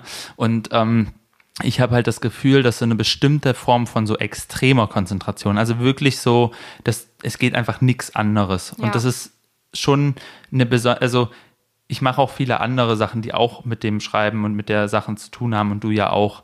Aber das meine ich, also das ist mhm. trotzdem nochmal eine andere Form ja. der Konzentration, die es da braucht einfach. Ne? Da geht es nicht darum, Sachen abzuarbeiten, Mails zu schreiben, ähm, weiß ich nicht, Sachen, was vorzubereiten für den Podcast oder andere Dinge, sondern da geht es wirklich so eine ganz, ganz fokussierte und, und die ist irgendwann dann einfach aufgebraucht. Ja. Und dann kannst du zwar weiter arbeiten, aber du weißt halt, während du weiter arbeitest, quasi, okay, das wird jetzt qualitativ nicht dasselbe und manchmal sitzt du dann vielleicht zwei, drei Stunden an was, was mit einer frischen Konzentration vielleicht in einer halben Stunde gelöst werden könnte. Dieser Verdacht zumindest besteht, also kommt ja. dann immer so auf, dass man so denkt, so, man, man wird dann, finde ich, manchmal so verbissen und denkt ja. so, ich will das jetzt fertig kriegen, ja, ich krieg dieses Ding hin.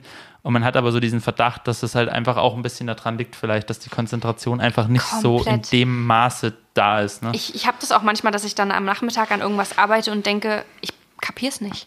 Ich krieg, ja, ja. Ich, also ich verstehe gerade nicht, was ich da lese. Hm. Und dann lese ich am nächsten Morgen und denke so, ah, es ist eigentlich voll easy, du hättest nur mal eine Runde, also hast eine Runde ja, Schlaf genau. gebraucht. Ähm, und deswegen mache ich auch dann irgendwie gar nichts mehr, was, was, äh, also dann lese ich vielleicht noch wieder irgendwie mhm, einen Artikel mhm. oder sammle nochmal Material. Mhm. Äh, weil ich genau weiß, zu viel mehr bin ich dann in dem Moment gar nicht mehr fähig. Aber erzähl mhm. doch mal, Josef, was du gerade konkret arbeitest, weil ich bekomme ja auch immer Texte von dir und ähm, freue mich dann, die zu lesen und meinen Senf dazu zu geben. Ähm, ja, ich habe ich hab jetzt gerade ein Stück geschrieben. Ich, äh, und da ging es mir tatsächlich so, dass es, also es ging auch super mit dieser Arbeitsweise, eben zwei Stunden zu schreiben. Ähm, mir ging es allerdings so, dass ich äh, so das Gefühl hatte, das muss relativ schnell fertig werden. Also kennst du das, dass man so einfach so ein bisschen das Gefühl hat, dieser Text, und das ist, glaube ich, beim Theater für mich, macht das total Sinn, weil es, es geht um eine Situation, es geht um Figuren in einer Situation und es hat nicht so diesen, diesen langen Atem oder so, sondern das muss eine gewisse, das muss alles zusammenhalten. Du musst ja auch, wenn du zu so einem Abend gehen würdest und dir das angucken würdest, ähm, brauchst ja eine gewisse Lebendigkeit und so und so eine Frische. Und ich habe so das Gefühl gehabt, sozusagen, um den einen Ton für das ganze Ding hinzukriegen, brauchst jetzt eine, muss es relativ schnell fertig werden. Und ich habe das in fünf Szenen angelegt und was mir irgendwie, ja, was also sozusagen drei Szenen ließen sich extrem einfach schreiben und zwei Szenen waren extrem nervig zu schreiben mhm. und haben irgendwie drei Wochen gedauert, ne? Oder so gefühlt. Und die anderen waren teilweise in drei Tagen fertig so. Ähm, aber ich bin fertig. Ich, ich schick's dir mhm. jetzt. Und ähm, ich finde es, weil du das auch vorhin gesagt hast mit den Erzählungen und Essays, ich finde es ist eine extrem, vielleicht auch als kleiner Tipp für Leute, die die manchmal vom Schreiben einfach genervt sind oder ein Projekt von sich selber nicht mehr leiden können, obwohl sie wissen, dass es eigentlich ihr Projekt ist. Ähm, es hilft extrem, in den Formen zu variieren, finde ich. Wie, wie, wie, machst du das? Machst also, du? wenn man jetzt zum Beispiel sagt, ich, ich arbeite sozusagen parallel immer noch an dem Buch über meine Großeltern, hm. aber ich schreibe halt auch ein Stück. Hm. Und, oder du schreibst Essays, aber hm. du schreibst halt auch Gedichte. Ich habe so ja. das Gefühl, da, da gehen so das erleichtert einem das, weil man nicht so das Gefühl hat, ich habe einen einzigen Text. Und wenn man dann mit diesem einen einzigen Text mal Probleme hat und es mhm. wird immer auftauchen, ja. dann hast du immer sofort das Gefühl, mein ganzes Schreiben steht in Frage, ich kann ja, nicht schreiben, ja. es ist einfach scheiße und so weiter. Mhm. Und das hast du halt nicht, wenn du mehrere Texte hast, weil dann gehst du halt einfach mal zu dem anderen Text, schreibst genau. da weiter und ein Text fühlt sich dann immer ganz gut an eigentlich. Mhm und nimmt einem sozusagen, gibt einem so ein bisschen das Selbstvertrauen bei dem anderen Text, das wieder Stimmt. zu versuchen. Ja. Und ich finde, das ist nicht, natürlich muss man das nicht immer machen und es gibt auch Phasen, wo es sozusagen besser ist, an einem zu arbeiten. Aber ich habe dieses Stück wirklich es hat einfach Spaß gemacht. Weißt ja, du, ich, ich glaube, noch, du hast immer so richtig begeistert davon erzählt. Ja, weil ich glaube, und das ist halt auch so, das sollte man vielleicht auch nicht vergessen, Schreiben muss nicht immer anstrengend sein, es muss mhm. auch nicht immer blöd sein, es darf auch einfach Spaß machen. Mhm. Und man muss sich auch nicht irgendwie bis zum letzten abgequält haben, damit ein Text gut ist. Ich Ey, glaube, dieses, dieses, dieser Mythos, den muss man auch ab und zu einfach mal crashen. Ja, mhm. es ist auch mhm. manchmal anstrengend, aber letztlich kann es auch einfach schön sein, weil man mhm. Spaß dran hat, irgendwas zu erfinden. Wie geht denn dir das eigentlich? Ich habe ja so dieses Phänomen, ich weiß gar nicht, ob ich dir das schon mal erzählt habe. Ich schreibe einen Text und das ist meinetwegen am Dienstag und ich bin komplett so, dass ich denke, krass, ich kann das, das ich kann das einfach, das geht, das funktioniert. Okay, es ist Arbeit und es ist anstrengend, aber es funktioniert. Ich bin zufrieden. Ich finde es sogar teilweise richtig gut. Ich lese es und denke, mhm, das habe ich geschrieben, das ist ja toll. So, so ein ganz weirdes, ähm, aber sehr, sehr schönes äh, Selbstbewusstsein für diese Arbeit, die ich da mache. Und dann gucke ich am Donnerstag rein und denke, nee, nee, das geht nicht. Oh Gott, nee, so kann ich das nicht machen. Das muss ich alles nochmal komplett, das muss ich nochmal komplett durchgehen. So kann ich das auf jeden Fall nicht schreiben. Und das Witzige ist, es ist nie so, langfristig gesehen, dass ich mit dem einen oder der mit der einen oder der anderen Emotion richtig lag, mhm. sondern es ist mhm. immer dazwischen. Also mhm. wenn ich denke, der Text ist total schlecht, dann merke ich nach einer Weile, nach ein paar Tagen im Idealfall, nee, pass auf, hier hast du es noch nicht gut durchgearbeitet. Mhm. Da musst du noch mal ran. Oder ja, pass auf, tatsächlich da kommst du nicht weiter. Das ist, ging mir gerade bei einer Recherche für einen Vulkan so aus Indonesien, wo ich einfach nicht weitergekommen bin, weil alle verdammten Quellen in diesen Schriftzeichen geschrieben sind. Das heißt, ich kann auf den Bildschirm gucken und sehe einfach nur Zeichen, die ich mhm. nicht lesen kann und muss quasi, kann sozusagen nicht mal auf den ersten Blick erkennen, ob überhaupt das relevant ist für mich. Mhm. Und es hat mich so frustriert. Ich bin einfach nicht rangekommen. Ich habe alle oberflächlichen Infos abgegrast und bin nicht in die Tiefe gekommen auch mit Online-Übersetzern nur bis zu einem gewissen Maß und das war einfach wahnsinnig frustrierend. So. Und ähm, auf jeden Fall Bogen schlagen zurück. Es ist eben dann so, dass es meistens auch nicht so toll ist, wie ich dachte, mhm. sondern, oder was heißt nicht so toll, das klingt dann immer gleich so, als dürfte man auch so einer Euphorie nicht vertrauen. Ich, der Text ist dann schon super. Oh Gott, wie rede ich eigentlich gerade über meine Texte? So unangenehm. Oh mein Gott. Diese Bescheidenheit, die man immer haben sollte, äh, in allen Ehren. Aber ich will ja gerade über was sozusagen was exemplarisch machen. Also manchmal bin ich einfach sehr selbstbewusst und das ist, tut richtig gut. Mhm. Und dann muss ich auch dem Gefühl nicht so krass vertrauen können, sondern denke ich mir, genieß doch einfach gerade, dass es dir gefällt und dass du das Gefühl hast, es geht dir leicht von der Hand, so wie du auch sagst. Es muss nicht immer schwer sein. Es kann auch mal leicht sein, es kann auch mal Spaß machen und man kann auch mal denken, ich glaube, ich bin da echt was auf der Spur. Ich glaube, es wäre halt besser, wenn man das kultivieren würde, als wenn man sozusagen dieses sich selber das Kaputtmachen kultiviert. Ja. Weil ich habe so das Gefühl, dass das wird halt häufig so, das gilt dann als irgendwie so ein Aus, ähm, ja, wie, wie so eine, wie so eine, na, mir fehlt das Wort, aber jedenfalls als was eher Positives, wenn man so sehr selbstkritisch ist und so. Und das hat ja mit Selbstkritik gar nicht so viel zu tun, weil mhm. wenn mir der Text nicht gefällt in dem Moment, in dem nächsten Moment oder ein Aspekt nicht gefällt oder ich mit was noch nicht zufrieden bin, dann bin ich ja trotzdem nicht damit zufrieden. Es ist ja nicht nur, weil ich meinen Text generell mag oder ja. weil ich sozusagen den letzten Schreibtag mochte oder so, heißt es ja nicht, dass ich jetzt immer mit allem zufrieden bin oder so. Oder dass man nicht eben kritisch dem Text gegenüber aber, ist oder dass wär, es nicht viel Arbeit beinhaltet hat. Ja, ja. aber es wäre doch eigentlich schön, wenn man sozusagen was kritisch sieht, wenn man es einfach beobachtet, hm. statt sozusagen dann gleich so zu sagen, du kannst nicht schreiben und das ist einfach schlecht oder ja. so, statt es so zu bewerten, einfach beobachtet und sagt, guck mal, irgendwie der Figur glaubt man, glaube ich, an der Stelle einfach nicht. Ja, oder, oder irgendwie, guck mal, jetzt die Sätze, die wiederholen sich einfach ganz schön und das ist irgendwie, vielleicht braucht das der Text einfach noch was, wenn man sozusagen so ein bisschen mal wegkommt von diesem, das so krass einzuordnen. Und ich glaube auch, dieses Positive ist ja letztlich auch nicht unbedingt dieses, ähm, dass man sagt so, oh, das, der Satz ist so toll, hm. sondern es ist ja mehr so dieses euphorische Gefühl, was sich beim Schreiben und Lesen einstellt, was ja. du gesagt hast. Und da, das kann man ja auch einfach genießen, ohne dass man sich Komplett. so versteift und sagt, ja. morgen muss es auch wieder so sein. Und ich, das ist jetzt so, ne? Ja, ähm, da sollte man entspannter rangehen, vor allem auch, weil ja, ich weiß nicht, wie es dir da geht, aber wenn ich wirklich denke, das geht einfach nicht, das, dann, dann bin ich immer so gehemmt, dass ich gar nicht arbeiten kann. Und ähm, ich mittlerweile gelingt mir das schnell, dass ich dann wieder in die Produktivität komme, in dem Sinne, dass ich genau weiß, ja, es ist ja auch kein fertiger Text. Ja. Niemand sagt, dass du das jetzt so veröffentlichen sollst, sondern es ist gerade ein Arbeitsstand und du merkst, es funktioniert noch nicht. Ja, dann mach weiter und dann guck, was passiert. So, das ist ja immer nicht so schlimm, wie sich das in dem Moment anfühlt. In dem Moment habe ich manchmal so eine Scham, dass ich denke, das ist schlecht. Gott, wenn das jemand lesen würde. Ja, tut es aber niemand. Es ist ja kein fertiges Buch, das jetzt erschienen ist und du guckst rein und denkst, verdammt, was habe ich da veröffentlicht? Sondern es ist ein Arbeitsprozess.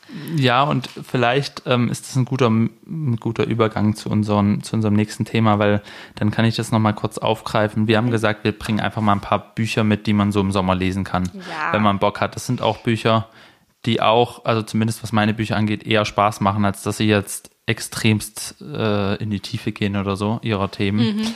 Ähm, und ich glaube, wir können sie vielleicht so relativ kurz gegenseitig abwechselnd vorstellen oder so. Oh, gerne, ja. Ähm, aber ich würde mal ganz kurz anfangen mit Nick Hornby hat ein Buch geschrieben über Dickens und Prinz. Und ich habe das Gefühl, ähm, Warte mal, über wen? Über Dickens, Charles Dickens. Ach so, Dickens, okay. Mhm. Mhm. Und äh, Prinz. Also den, den Musiker. Ich dachte, das wäre ein Name. Nee, Dickinson, Dickinson Prince. Prince. Dickinson, den berühmten Pub in London, Dickinson Prince, wo er immer abhängt. Nee, okay. Also, ähm, genau. Und was ich halt interessant daran fand, die hängen halt irgendwie quasi beide, Fotos von denen hängen halt an seiner Wand und das sind seine großen Gurus quasi. Mhm. Und er sagt, ey, die haben gar nicht so viel, die haben gar nicht so viel gemeinsam eigentlich ähm, wenn ich jetzt darüber schreibe, fallen mir so ein paar Gemeinsamkeiten auf. Ich vergleiche mal ihre Kindheit, ich gucke mal, wie so ihre Karrieren liefen und so weiter. Ähm, für mich ist das Wichtigste von denen, dass die beide sehr produktiv waren mhm. zu unterschiedlichen Zeiten mhm. und dass die mich sozusagen immer anspornen, weil wenn ich die sehe sozusagen, dann denke ich mir so, ey, die haben so viel gemacht, die haben teilweise zwei Riesenromane parallel geschrieben wie Dickens oder haben, was weiß ich, ein Album nach dem nächsten rausgebracht. Warum beschwere ich mich hier, ich muss auch mehr machen sozusagen. ja. ne? ich, ich soll nicht so. Und was ich so dachte, der hat einfach Spaß an denen mhm. und dann überlegt er einfach, okay, ich schreibe da jetzt einfach ein Essay drüber. Ach cool. Und das Ding ist, und ich habe das Gefühl bei Nick Hornby, und der, der, wird sicherlich als Popliterat bezeichnet und es gibt sicherlich Leute, die sagen, das ist aber auch nur Unterhaltungskultur, was ich halt absolut schwachsinnig finde. Also generell diese, diese Labelings ist doch egal. Ähm, aber man merkt einfach, ich glaube, bei vielen seiner Bücher, ähm, vor allem seiner guten Bücher, ist das Geheimnis einfach, dass man merkt, dass er selber daran Spaß hat, an den Themen, an dem Schreiben und so weiter. Und das über, überträgt sich halt. Verstehst mhm. du, was ich meine? Ja. Also es gibt auch, der hat auch mal eine Kolumne geschrieben für den Believer, ähm, ein amerikanisches Literaturmagazin und die sind dann so gesammelt, immer wieder auf Deutsch erschienen, so Lesekolumnen, was er in dem Monat gelesen hat. Mhm. Und dann schreibt er halt auch voll oft drüber, welche Bücher er nicht fertig geschaffen hat, schafft hat, weil seine familiäre Situation gerade so schwierig ist. Und dann schreibt er halt darüber und dann verliert er sich völlig und dann sagt er noch einen Satz zu dem Buch und ne, das ist so.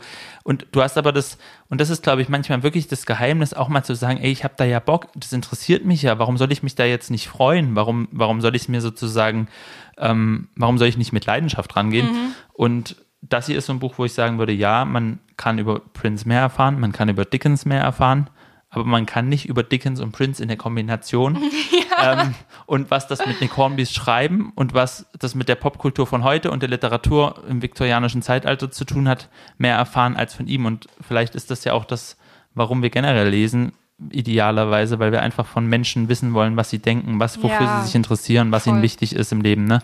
Und ähm, das ist die erste Empfehlung für das den Sommer. Klingt super.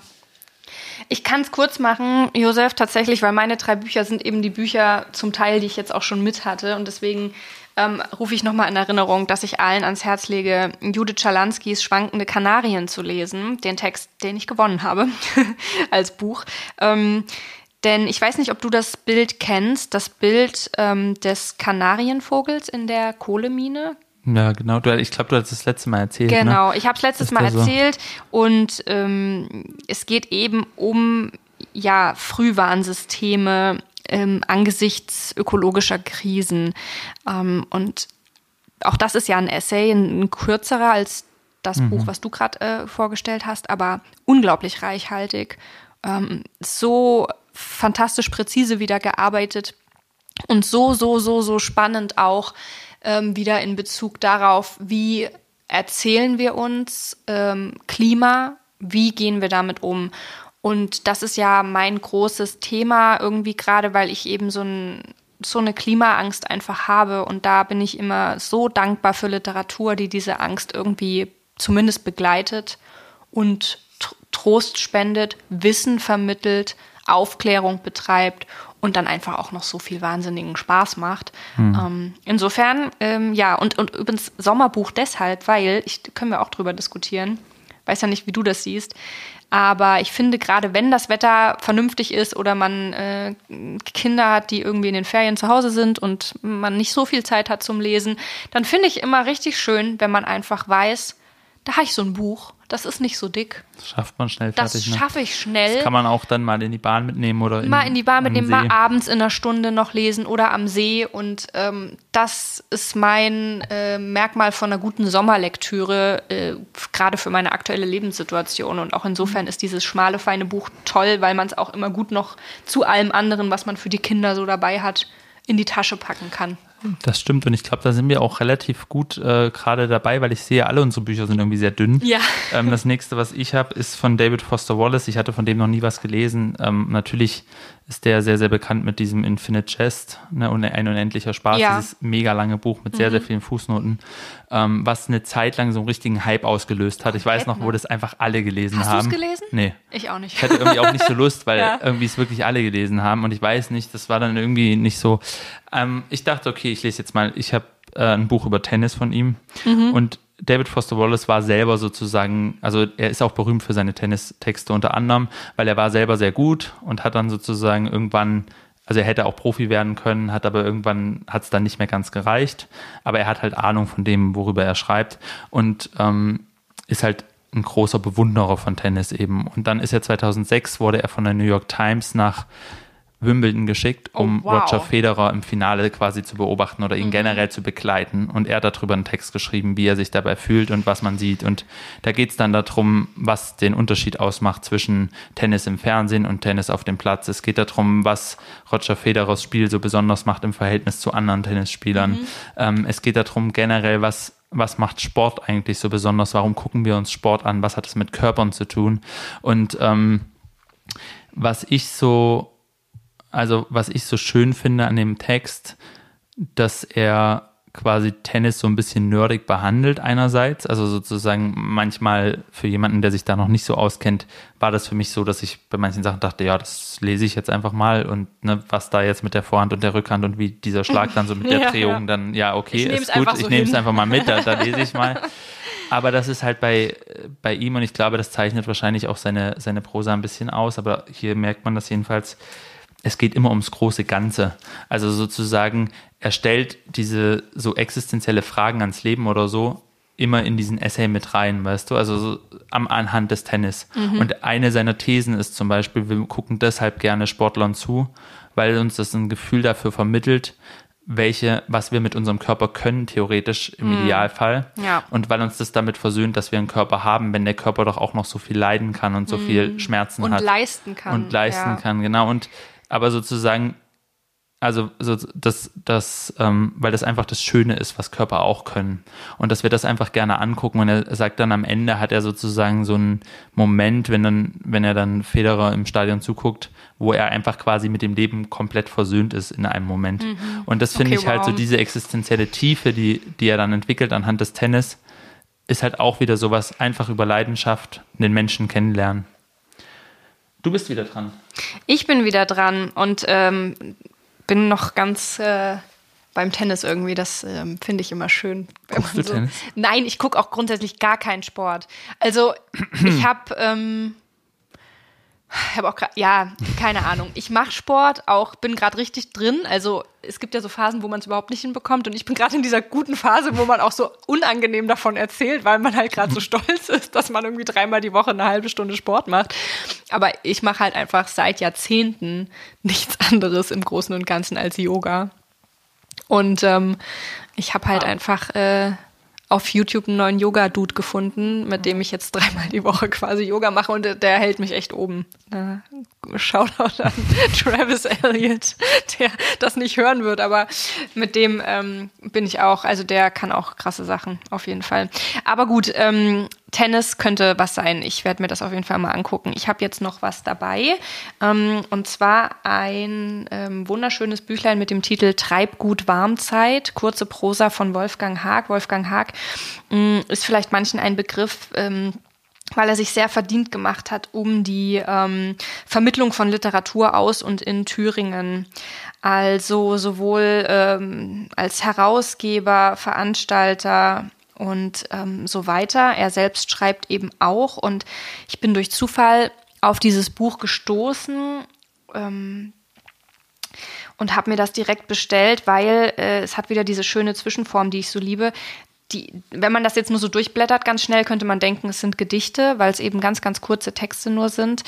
Mm, Und das heißt, es ist wieder so eine prosaische Lyrik, lyrische Prosa. Man kann es ja drehen und wenden, wie man will. Es ist einfach schön. Und auch diese Sachen lassen sich eben super so nebenbei lesen, immer mal wieder lesen. Und es sind halt so Momentaufnahmen, die teilweise auch extrem Sommerfeelings machen. Ähm, man spürt so Hitze, man spürt Schatten und es ist generell viel Landschaftliches. Also Wolfgang Haag hat sich auch sehr, finde ich, darin verdient gemacht, ähm, so ein so landschaftliches festzuhalten. Und ähm, ich will natürlich ähm, einen kleinen Eindruck nicht vorenthalten. Ich habe dir ein, ein, zwei Sätze mitgebracht. Äh, Landgang. Nichts geschehen hier am Rande der Welt. Zwei Worte nur gewechselt mit einem Bergahorn. Die Obstbäume am Hang standen auf zwei Beinen und grüßten mit erhobenen Ästen, bevor sie zerbrachen. Und auch das ähm, wird mich, ich bin jetzt zur Hälfte durch, diesen Sommer noch begleiten. Und das ist auch dünn. Ja, warte, lass also es mal geht, gucken. ne? Also es ist so ein, ja, ich weiß, was du meinst. Ne? Es hat keine 200 Seiten, es ist eigentlich ein dünnes Buch. Es ist vor allem ein Buch, was man gut mitnehmen kann. Mhm. Um sozusagen in der Natur auch über die Natur zu lesen, ist auch manchmal schön, ne? Ja, Also, sehr. ähm, ich habe noch mal eins mitgebracht von aus Amerika und zwar ist das so ein bisschen so eine, also es ist schon vor einer ganzen Weile erschienen und ist dann sozusagen jetzt mit viel Tamtam rausgekommen nochmal ähm, von Frederick Conner. Das ist ein ein Jude, der fliehen musste vor den Nazis und dann nach Amerika gezogen ist und seine Tochter Gidget, na, die heißt im Buch Gidget, sie heißt Kathi, nee, warte jetzt. Doch Kati heißt die Tochter eigentlich. Und die hat in Kalifornien dann angefangen zu surfen. Also er war dann so, so quasi in dieser ganzen Exil-Community mit drin, der Frederick Kroner, hat Drehbücher geschrieben und war dann eben mit diesen ganzen Leuten, die da in Amerika waren. Und seine Tochter geht also zum Surfen und das war halt eine absolute Jung, Jungsdomäne, ne? Also Wellenreiten, einfach an so einer bestimmten Ecke haben die Jungs halt abgehangen, mhm. haben da irgendwie so getrunken und haben halt versucht, die besten Wellen zu erwischen, so. Und sie ist da halt irgendwie reingeraten und ähm, hat dann zu Hause halt immer völlig begeistert davon erzählt und irgendwann hat der Vater also sie hat so gesagt, sie würde das eigentlich gerne erzählen. Sie hatte dann noch so eine Liebesgeschichte mit einem von den Jungen dort und der Vater hat dann, dann irgendwann einfach innerhalb von ein paar Wochen dieses Buch geschrieben darüber. Und Vorbild war so ein bisschen François Sagan ähm, mit Bonjour Tristesse oder so für den Vater jetzt mhm. als, als Dings. Und es ist so ein Buch, das ist so Coming of Age. Es geht eben ums Surfen. Es hat ganz viel Sonne, ganz viel Wellen, ganz viel Licht, ein bisschen Liebe. ähm, und ist so ein bisschen im Salinger-Ton verfasst, wobei der Salinger-Ton zu treffen, das ist schon schwierig. Also es ist nicht ganz so gut, würde ich sagen. Aber es lässt sich trotzdem gut lesen und was mich so ein bisschen berührt hat, ähm, es gibt ja manchmal in Büchern sowas, wo sowas mitschwingt, was gar nicht das Hauptthema ist. Hm. Und hier schwingt so ein bisschen mit dieses europäische jüdische Erbe, was in diese ganz amerikanische Welt immer so mitschwingt. Der Erzähler erwähnt immer irgendwie, dann kommt Freud vor oder so. Und wenn die dann redet darüber, was sie für Probleme hat, fängt sie dann mit der Psychoanalyse an mhm. oder so. Und man spürt so ein bisschen diese ganze Welt, die diesen, die diese Leute, die nach Amerika gekommen sind und versuchen quasi diesen Ton aufzunehmen, dieses Lockere und mhm. die, ne, so, man trifft so die Boys und die Girls und dann geht man da irgendwie und dann drunter immer wieder diese europäische Kultur, immer wieder auch so eine gewisse Sehnsucht nach, nach einer bestimmten Art von Musik, mm, nach, ne? Und okay. ähm, das ist ganz schön, wie sich das so nostalgisch in den Sommer rein, reinwebt. Mm. Und es ist ein schönes Buch, hat ein schönes Foto drauf. dann äh, gehen wir zum letzten und das schließt, ah, jetzt muss ich mal in dein Regal greifen hier, ähm, schließt den Kreis ganz schön, weil ich ja gesagt habe, ich bringe jetzt immer ein Gedicht mit. Und das erste Gedicht, was ich jetzt quasi in meiner neu gegründeten Rubrik äh, Gedicht der Folge, wir können ja nicht sagen Gedicht des Monats, es gibt ja mehrere dann, aber wir überlegen uns noch einen schönen Titel für die Rubrik. Aber ähm, was ich mitbringen will, ist eben auch in einem Buch, was ich für den Sommer empfehle und was ich gerade komplett durchgesuchtet habe und auch immer wieder aufschlage, und zwar Schiefern von Esther Kinski. Du hast bestimmt von ihr gehört, weil ich auch schon mal erzählt habe von ihr. Aber ich meine, es tut mir leid, Josef, ich bin so eine monothematische Person. Es ist natürlich wieder irgendwas mit Natur und Landschaft und so weiter, aber ähm, für die Abwechslung äh, von Tennis bis Surfen bist du zuständig hier im Podcast, deswegen sei es mir verziehen. Aber ähm, Esther Kinski ist eben äh, zum Beispiel nochmal ähm, bekannter geworden mit Hein, ein Geländeroman 2018 und den Preis der Leipziger Buchmesse mhm. ausgezeichnet. Sie hat dann zwischendurch geschrieben, unter anderem Rombo, äh, wo es um ähm, das große Beben, ich glaube in den 70ern in Norditalien geht. Ähm, ein großes verheerendes Erdbeben. Und dieses Buch hier ist ähm, jetzt ein Lyrikband und ist 2020 erschienen, ist jetzt also auch schon drei Jahre her. Und es geht ganz viel um den, das titelgebende Gestein, Schiefer. Und ich finde es einfach so verrückt, wie viele Worte kann ein Mensch finden für einen Stein?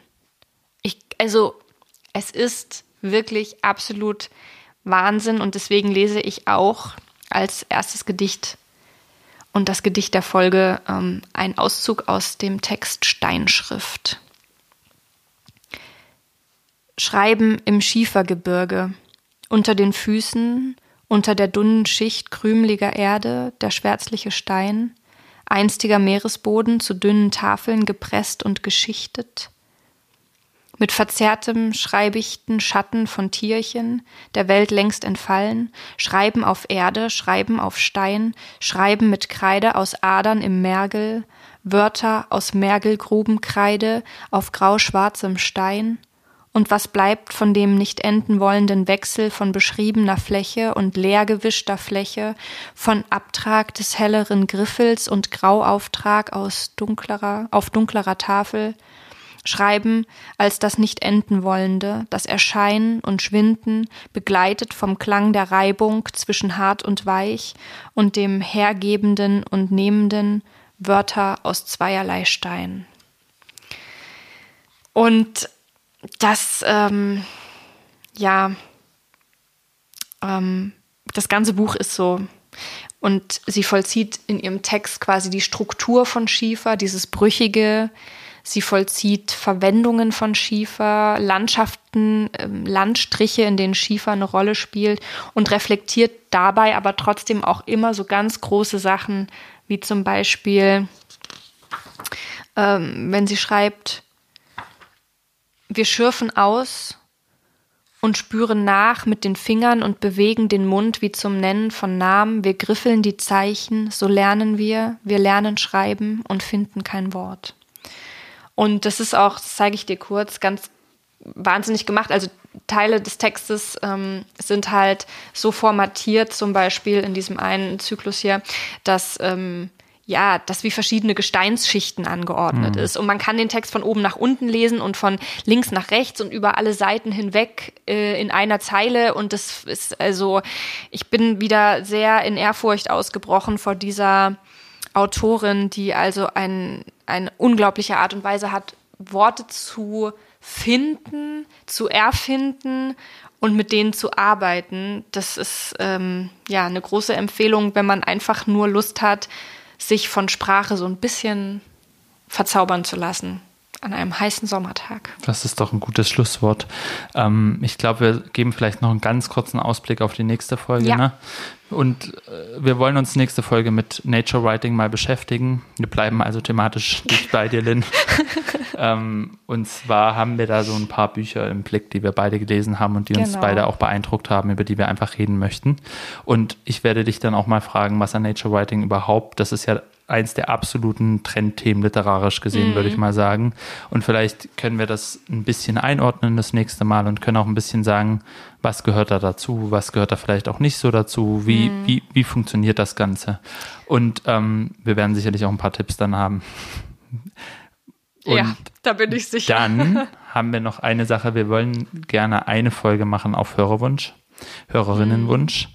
Ähm, das werden wir in nächster Zeit einfach mal mit einstreuen mhm. und werden auf Instagram aber erstmal eine Befragung machen, über was ihr gerne eine Folge hören würdet genau, im Zusammenhang mit Literatur, welche, welche Bücher, welche Literatur, genau, welche Themen, vielleicht auch welcher welche Autor, welche Autorin, das kann ja auch mal sein. Ja. Ähm, und dann werden wir das irgendwann im Laufe der nächsten Zeit wieder aufnehmen.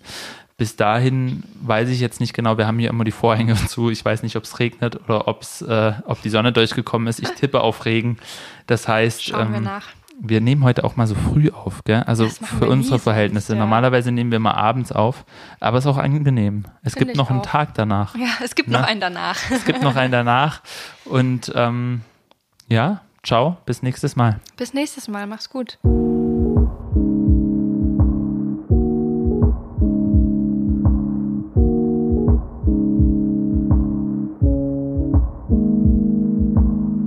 Josef, hast du denn noch einen Filmtipp für uns?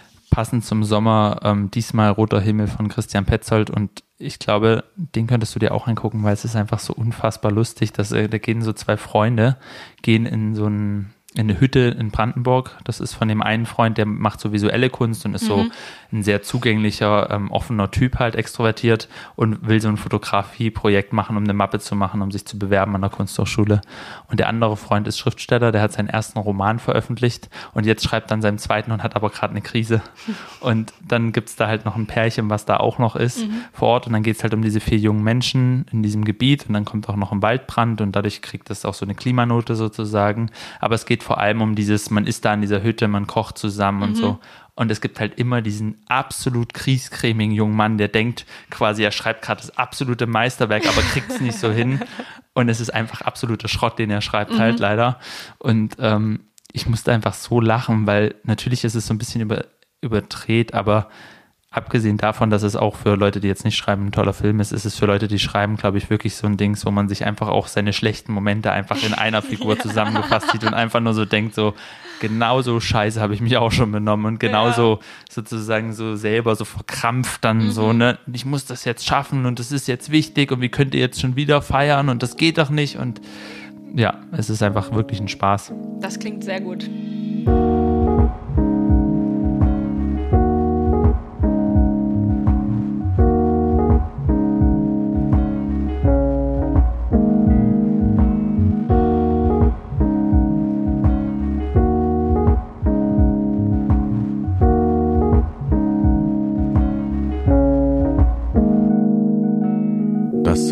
Wasser und Buch, der Podcast für literarische Grundbedürfnisse mit Lynn Penelope Mieglitz und Josef Braun.